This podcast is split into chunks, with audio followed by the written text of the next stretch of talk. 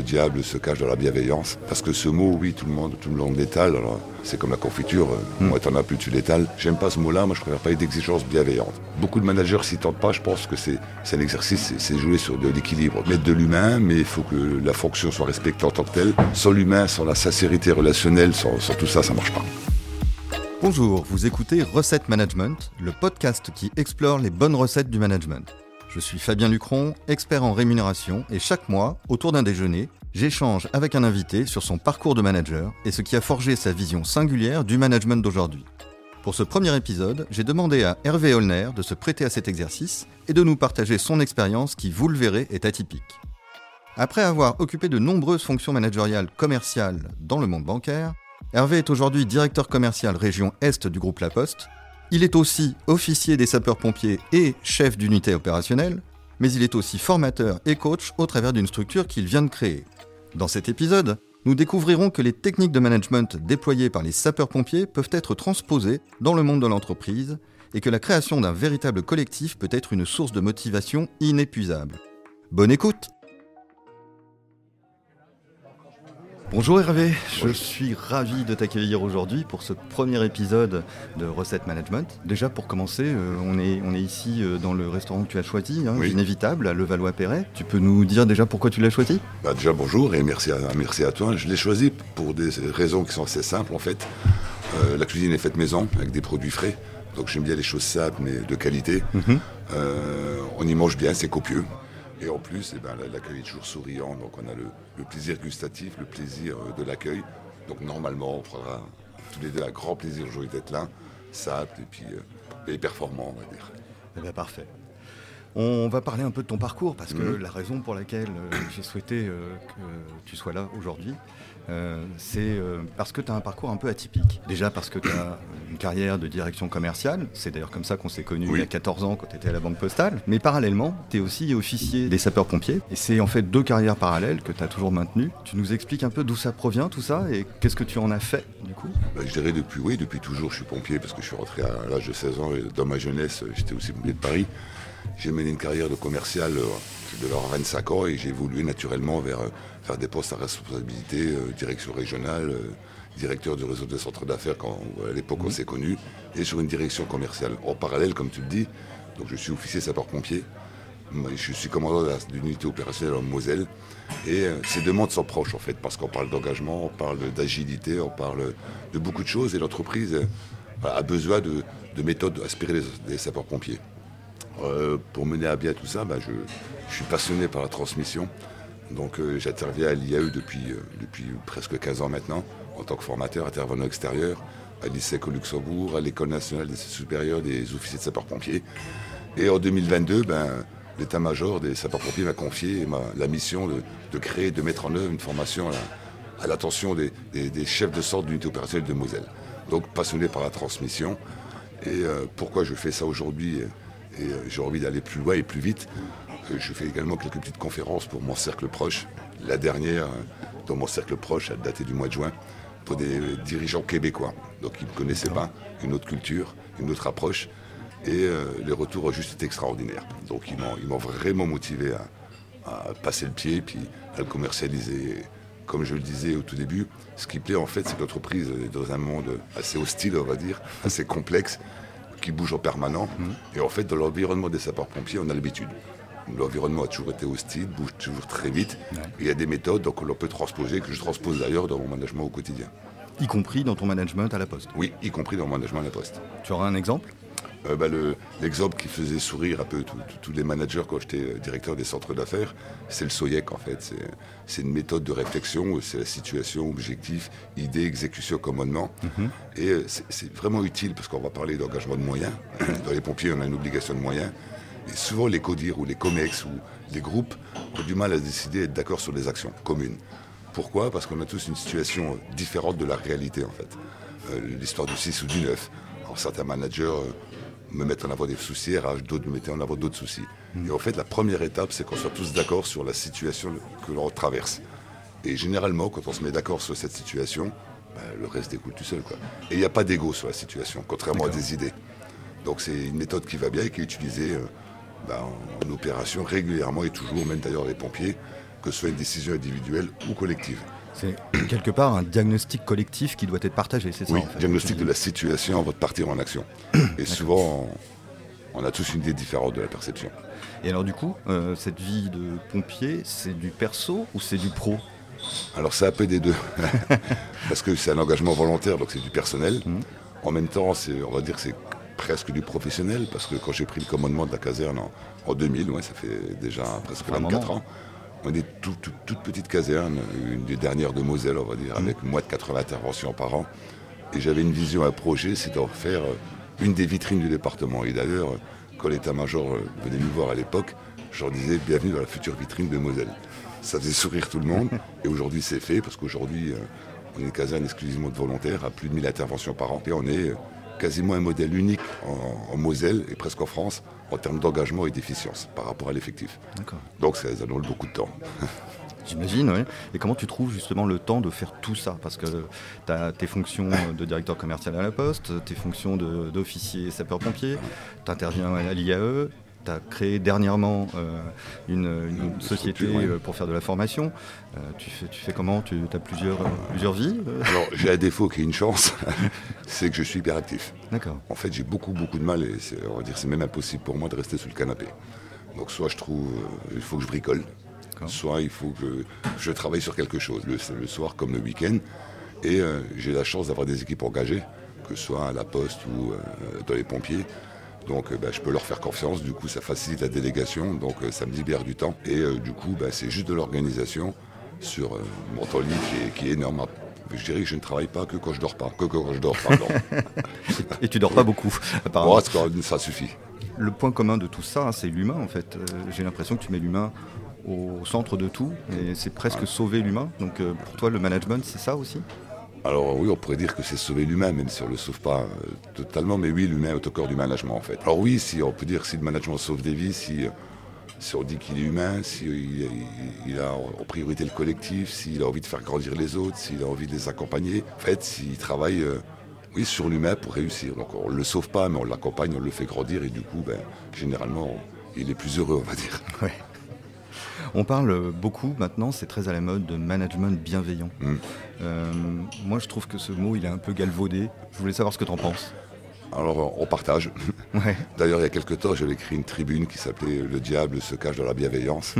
Parce que ce mot, oui, tout le monde, tout le monde l'étale. Alors, comme diraient euh, les anciens, euh, c'est comme la confiture. euh, Moi, t'en as plus, tu l'étales.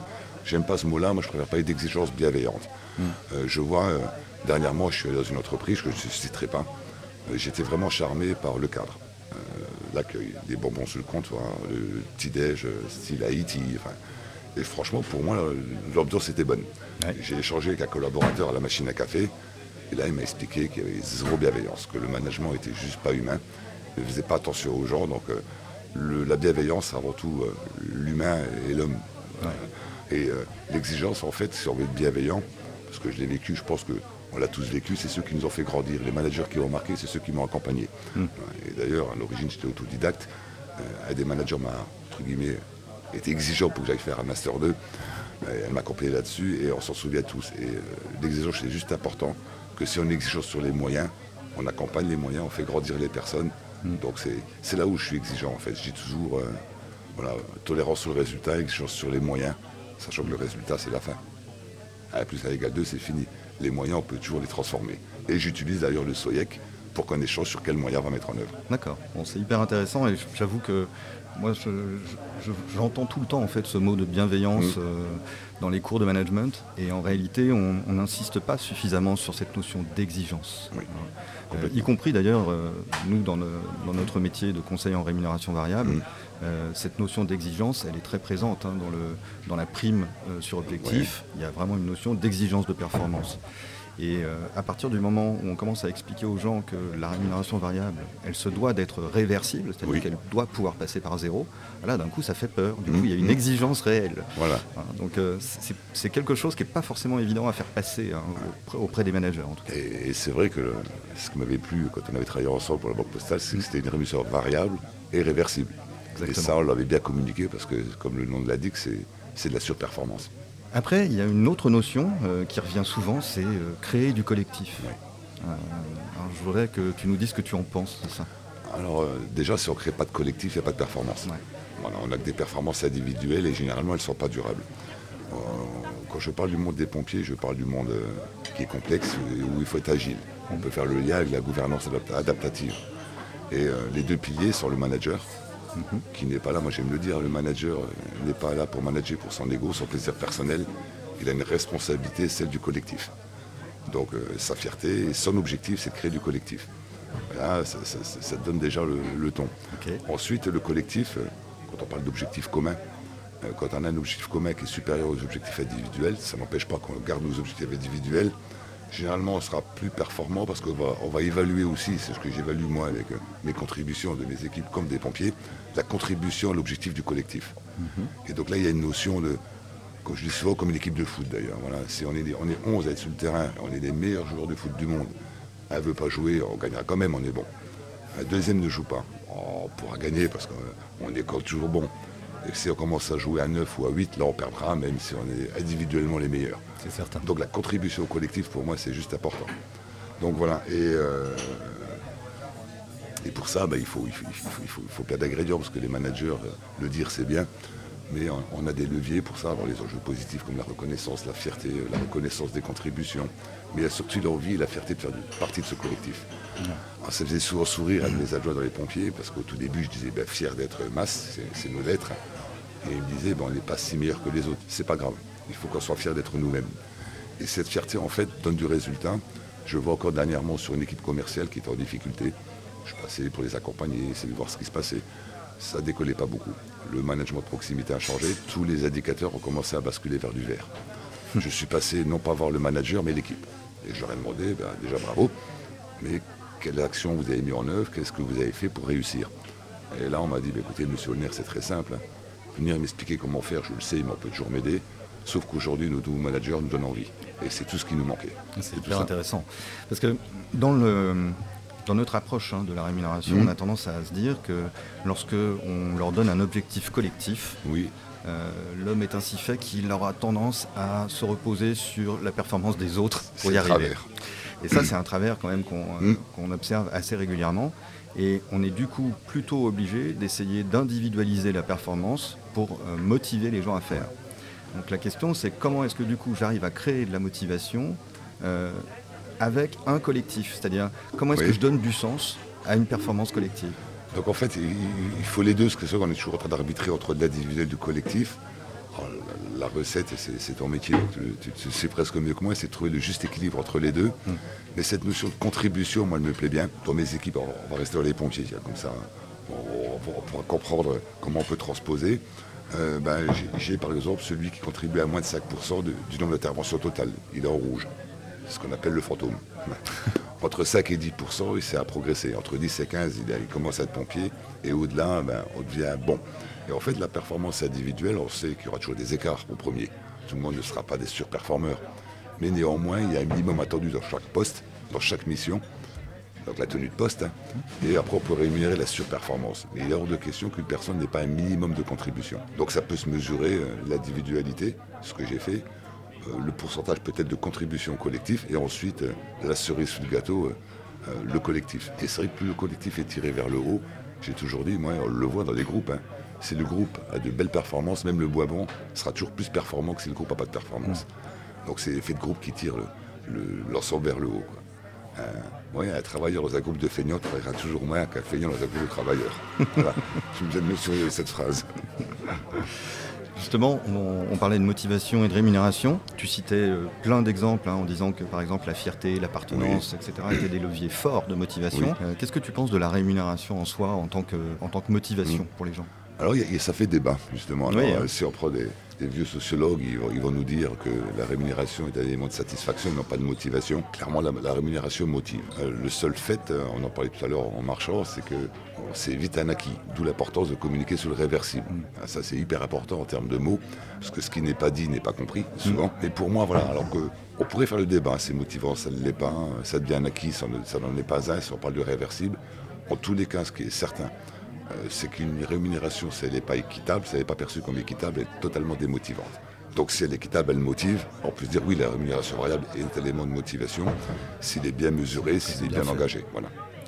En fait, on, a, on a des, chiffres, hein. on a une étude Ipsos qu'on a fait récemment, et le premier critère, quand même, malgré tout, de choix hein, des candidats lorsqu'ils lorsqu'ils cherchent un job, et lorsqu'ils changent, de job d'ailleurs, c'est le premier critère qui revient, c'est la rémunération. Donc le package de rémunération, normal. fixe, plus variable, plus avantage, etc. Donc euh, c'est un, chiffre quand même important. Dans un monde où on nous explique que notamment euh, les, jeunes générations sont plus en recherche de sens, euh, c'est assez contradictoire. Oui, alors c'est vrai, moi je vois, j'ai des enfants, donc alors c'est vrai que les jeunes sont plus en recherche de sens et de, de, valeur au travail en fait. Et j'ai fait le constat, à une époque on avait des valeurs de travail qui étaient plus vers l'entreprise, vers la rémunération. Aujourd'hui on parle plus que, on dit que les jeunes ont plus de valeurs sociales. Néanmoins, euh, je vois mon fils euh, qui en fait d'études, euh, l'argent pour lui c'est important. Le salaire d'entrée de poste est important. Donc c'est clair, donc on n'attire pas des jeunes si on paye pas. si on n'a pas un peu de rémunération variable, même intéressante, qui reconnaît l'effort et surtout la surperformance, là on fidélise pas. En fait, la rémunération fait rentrer quelqu'un en poste.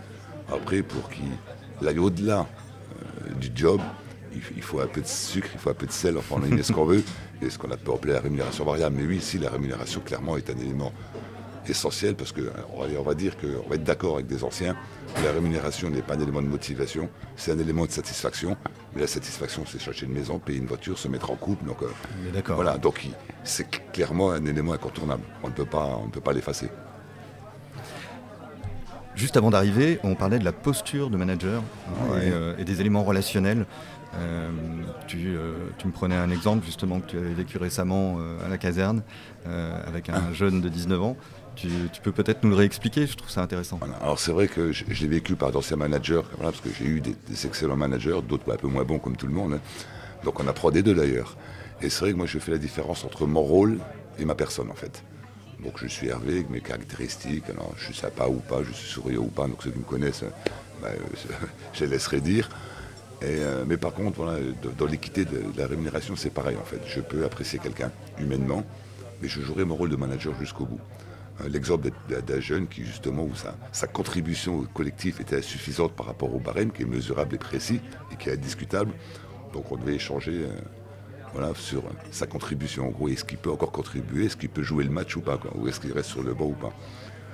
Peur qu'il oublie rendez-vous comme souvent peut-être un préjugé où les jeunes vont oublier rendez-vous. Je lui ai fait un petit WhatsApp le matin en lui disant bah, Tiens, n'oublie pas notre rendez-vous de 18h. Et il m'a répondu avec deux points d'exclamation Merci pour ta confiance. il est arrivé à la caserne, dans le bureau, un peu tout énervé, euh, en disant Oui, je suis pas d'accord, j'aime pas ce que tu m'as fait. Enfin, il n'avait pas compris en fait que c'était un entretien plus, plus formel. Et j'ai dû lui rappeler que je le recevais dans, dans mon grade et ma fonction. Et que voilà, même si je l'aimais bien en tant que Théo, là c'était pas Théo que je recevais. C'était le sapeur de première classe. voilà. On en revient à l'exigence managériale. Voilà. Mais c'est sûr plus délicat et beaucoup de managers s'y tentent pas. Je pense que c'est un exercice, c'est jouer sur de l'équilibre. C'est un dosage. ils mettent de l'humain, mais il faut que la fonction soit respectée en tant que telle. Mais euh, sans l'humain, sans la sincérité relationnelle, sans, tout ça, ça ne marche pas, clairement. Hein, le mot sincérité relationnelle me plaît beaucoup. Hein, parce que je trouve qu'il y, a beaucoup trop de postures, justement, hein, souvent chez les managers, de façon générale. Et il faut être vrai, enfin, la sincérité relationnelle, en plus, au-delà de, d'aimer les gens, mais c'est, pour moi un élément de management incontournable. Je peux citer un exemple, j'avais un de mes collaborateurs qui était hyper exigeant avec lui-même, euh, qui aimait bien des choses bien faites, précises, terminées. Euh, moi, dans ma vie, je suis plutôt en mode test and learn. Lui, il est plutôt, je livre quand je suis sûr que c'est super bon. Rien n'est jamais bon, mais bon. Et à chaque fois que je lui demandais euh, qu'il me fasse un travail, il me donnait son travail, son travail me donnait des idées. Donc je dis oui, super Michel, mais tiens, tu pourrais compléter par-ci ou modifier mhm. ça, et ainsi de suite. Au bout de deux mois, il arrive à voir moi au bureau. Je fais ma petite blagounette, tiens Michel, t'es tombé du lit. Il me dit non, non, je suis pas tombé du lit, je vais juste pas bien du tout. Donc je lui va en parler. Euh, il me dit, qu'est-ce qui t'arrive? Je lui dis, écoute, il me dit, ben, je suis victime de harcèlement. Je lui dis, ok, par qui? Il me dit, par toi. Ah oui Ah oui, non, mais voilà. Alors, euh, je, recadre en disant qu'il était victime de harcèlement je ne pouvais pas le recevoir, parce que là, c'est avec le DRH, moi et lui, ou alors j'avais certains de mes comportements qui, le perturbaient. Il a choisi euh, le plan là. Et en fait, dans la discussion, on a très bien compris qu'il voulait tellement livrer que des choses toujours parfaites. Et le fait que moi, je lui demandais toujours de compléter. Il n'avait pas compris en fait que c'était l'intelligence collective et que c'est son travail qui donnait de nouvelles idées. ben, on n'aurait pas eu cette sincérité ensemble, il ne l'aurait jamais exprimé. Et ça aurait pu aller avoir des conséquences beaucoup plus grandes. Et depuis là, d'ailleurs, eh ben, on, en jouait même. Voilà. Sur, euh, je disais, pour ceux qui connaissent un peu le profil cérébral, euh, arrête d'être bleu, il me disait, toi, t'es un peu trop rouge. Et c'était notre joke à nous. Alors, tu es un passionné de transmission. Euh, c'est ça qui t'a poussé à créer cette nouvelle, cette nouvelle entreprise où tu es formateur et coach? Oui, parce qu'en en, fait, je, je, fais de la formation depuis plusieurs années. J'ai démarré doucement avec l'IAE, après avec l'école des officiers, et puis depuis deux ans, je fais quelques conférences, comme je dis, pour des proches. Et j'adore ça en fait, j'adore transmettre en toute modestie, parce que en fait, je me remets toujours en question, en cause. Euh, mes supports sont jamais terminés d'ailleurs, parce que je les modifie, je les adapte en fonction de ce que j'entends, de ce que je vis. Et j'adore transmettre parce qu'en plus, quand on transmet, on reçoit beaucoup. Énormément, parce que les interactions, ben, on a tous des regards différents, des parcours différents. Donc euh, les idées avec lesquelles j'arrive, des fois, elles sont challengées. Euh, par les autres. Et c'est très riche et j'adore ça. C'est vraiment passionnant parce que c'est de l'humain. Et euh, voilà, et comme je dis toujours, hein, on n'est pas des sachants. Euh, experts, pourquoi pas, mais surtout on a envie de, partager ce qu'on sait. Et voilà, cette analogie, le monde du pompier, le monde de l'entreprise, il est passionnant et j'aime le faire. Et plus ça nourrit mes, mes deux activités. Et c'est pertinent en plus. Donc c'est par passion en fait. Tu nous parles du concept PCRT ah oui, alors le PCRT, oui, c'est un concept en fait où on dit toujours, euh, j'ai bien une phrase, moi, pourquoi les pompiers face au feu, euh, ils réussissent toujours. Alors, ils ne suivent pas toujours, des fois il n'y a plus de combustible. Mm. Voilà. Mais c'est une petite phrase que j'aime bien parce qu'en fait, euh, je dis souvent, dans tous les métiers, on a beaucoup de chance. Parce que l'objectif ou la tête d'objectif reste à choix. Dans les pompiers, on est là, on doit faire face. Et des fois, ben, la situation est complexe, plus difficile qu'on l'imaginait, elle évolue différemment. Et en fait, là, c'est du mental. Et là, c'est du mental, en fait, euh, comme j'aime le dire pour faire simple, une peur, bah, ça donne une envie. Mm. J'ai peur que tout brûle, et ben, j'ai envie que tout s'arrête. et on décide des actions en place. Et euh, le, PCRT, en fait, c'est l'enjeu de la difficulté, la perception de l'enjeu et de la difficulté. Généralement, on a une perception euh, qui va être régie par des émotions. Mm. Donc si on prend le temps de se poser sur quel est l'enjeu, quelle est la difficulté réelle, on se rend compte que voilà, on, on baisse d'un cran. Ensuite, en fonction de l'enjeu et de la difficulté, on a tous des compétences internes, des ressources internes et surtout de l'externe. Donc c'est de faire le point sur euh, quel est l'enjeu, quelle est euh, la difficulté, quelles sont mes ressources pour faire face. À défaut, ben, j'appelle des ressources complémentaires. Et quelquefois, euh, on le voit toujours, hein, le temps est un facteur qui stresse. si je demande à un étudiant de faire par exemple, ou à un collaborateur de me rendre un dossier en une heure, il sera beaucoup plus stressé que s'il peut me le rendre en un mois. Et donc des fois, ben, est-ce qu'on peut prendre le temps pour gérer ou non la difficulté qu'on rencontre soit en entreprise ou comme dans les pompiers. Et généralement, c'est des facteurs sur lesquels on joue. Et c'est pour ça que dans les pompiers, on a une obligation de moyens, pas de résultats, Donc euh, les moyens, bah, ça va être des compétences internes et externes qu'on va aller rechercher par rapport à la perception de, la difficulté de l'enjeu. Et des fois, ben, on pensait finir en une heure, ben, on finira en deux jours. J'ai une petite anecdote, c'était compliqué parce qu'il n'y avait pas d'eau, donc on fait toujours face. Mais je voyais un message passer, j'étais pas de garde le soir-là, mais je voyais les messages de mes équipes. Euh, feu généralisé d'un chalet, risque de propagation à un deuxième. Dix minutes après, euh, propagation au deuxième chalet, risque de propagation au troisième. Et à la fin, le troisième a brûlé aussi. Il manquait d'eau, c'était autre chose, mais on a fait face. Et donc on a ajusté les compétences, les ressources, le délai. Et l'outil PCRT, c'est vraiment un outil pour, quand nous on se sent en difficulté, pour sortir de nos zones de confort et faire face et accompagner nos équipes. Et ça, c'est le type d'outil que tu utilises en management aujourd'hui dans tes, euh, dans tes entreprises Dès que j'ai un, collaborateur qui soit dans l'entreprise, ou des amis proches même d'ailleurs, ou euh, des pompiers, je leur fais, bah, c'est basé sur le concept de flow, je leur fais leur petit RCRT au tableau, ils se positionnent au niveau de stress, au niveau de difficulté. Mhm. Et après, on travaille ensemble sur le temps, la compétence, la ressource, la perception. Parce que des fois, euh, dans le monde de l'entreprise, certains échecs n'ont pas d'enjeu. Oui, clairement certains échecs ont un véritable enjeu. Donc des fois, c'est nous qui nous mettons une pression alors que l'enjeu, il est, minime. Comment, tu, comment tu fais pour exprimer le décalage de perception qu'il peut y avoir parfois entre le collaborateur et son manager? Oui, bah, c'est que du questionnement en fait. On va, le questionner sur euh, qu'est-ce qu'il ressent, qu'est-ce qu'il voit, qu'est-ce qu'il ressent, quelle est sa difficulté. Un peu comme euh, lorsqu'on fait un rétexte chez les sapeurs-pompiers. Euh, qu'est-ce que tu as ressenti, qu'est-ce que tu as vécu, qu'est-ce que tu as fait? Donc c'est du retour d'expérience, du débrief. Et là, en fait, on va lui emmener d'autres éléments. Parce qu'une perception, elle est souvent basée par rapport à des éléments, des connaissances que l'on a. L'idée, c'est pas lui dire qu'il a tort, c'est de lui apporter de nouvelles données, de nouvelles informations pour que sa perception euh, soit différente. J'ai bien l'image du 6 ou du 9, voilà, c'est un peu ça, c'est accompagné tranquillement euh, de mon côté, de mon regard, et c'est pas de l'affluence, hein, c'est vraiment des nouvelles données qu'on apporte à quelqu'un qui va lui faire apporter un nouveau regard sur la situation. C'est tout à fait passionnant. Merci beaucoup Hervé euh, d'avoir participé à ce premier épisode de Recette Management. Merci à toi Fabien. Et puis il me reste à te dire euh, bon appétit. Oui, on va se régaler.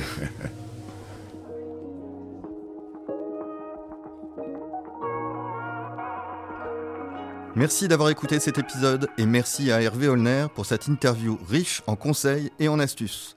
Je retiens de cet échange que le management est avant tout la gestion du facteur humain et que toutes nos interactions dans nos vies peuvent être source d'inspiration. Je remercie également le restaurant Vinévitable à Levallois-Perret de nous avoir accueillis pour cet enregistrement. Le podcast Recette Management est sponsorisé par Primeum, le cabinet expert de la rémunération variable. Vous souhaitez soutenir ce podcast, n'hésitez pas à le liker, le partager et à vous abonner sans oublier de lui attribuer 5 étoiles. Vous pouvez retrouver nos épisodes mensuels sur toutes les plateformes d'écoute et suivre l'actualité de Recette Management sur le compte Instagram Recette Management Podcast et sur primeum.com. Je conclurai cet épisode avec une citation de Henry Ford Se réunir est un début, rester ensemble est un progrès, travailler ensemble est la réussite. Je vous dis à très bientôt.